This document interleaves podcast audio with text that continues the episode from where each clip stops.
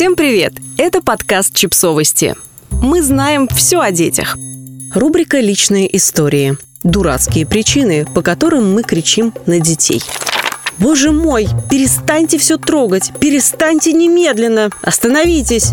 Это была я вчера в общественном туалете, куда зашла со своими детьми. Им 2 и 5, и им просто необходимо дотронуться до каждой отвратительно грязной поверхности в туалете в парке. Каждый раз, когда они прикасались к держателю туалетной бумаги или к стене, меня пробирала дрожь. Я просто видела, как невидимые микробы перескакивают к ним на руки.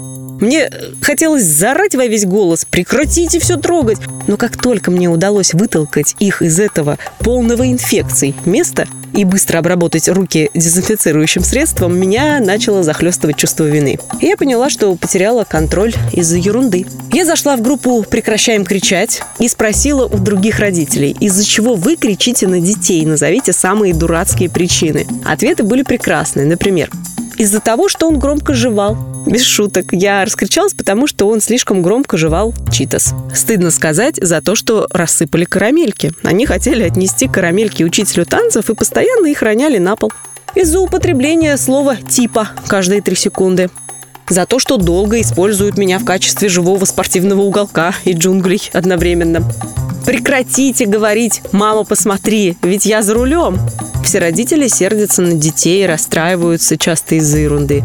И тогда мы орем. Мы кричим по разным причинам. Мы кричим, потому что мы волнуемся. Мы кричим, потому что нам скучно, страшно, мы устали. Мы просто не можем этого не делать. Мы кричим по многим причинам, которые даже не можем назвать. Эй, вы там, сердиться? Нормально. Человеческие эмоции, которые все мы испытываем. И, к сожалению, как родители, иногда мы можем переносить гнев на детей. Иногда это из-за нас, иногда из-за них. Как можно справиться с этой проблемой? Вот несколько способов. Первое.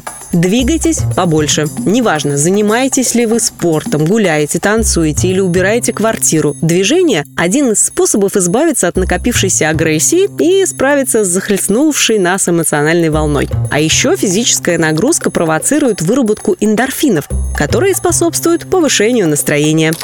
Второе. Играйте. Этот способ один из лучших. Можно дурачиться, бросаться чем-нибудь или строить глупые рожицы. Это не просто повышает настроение, но отвлекает детей и позволяет им, в свою очередь, эмоционально разрядиться. И к тому же прилично улучшает обстановку дома. Третье. Расслабляйтесь. Иногда нам просто нужно расслабиться, дать телу отдохнуть физически. Теплый душ, успокаивающая музыка, дыхательные упражнения помогут снять напряжение.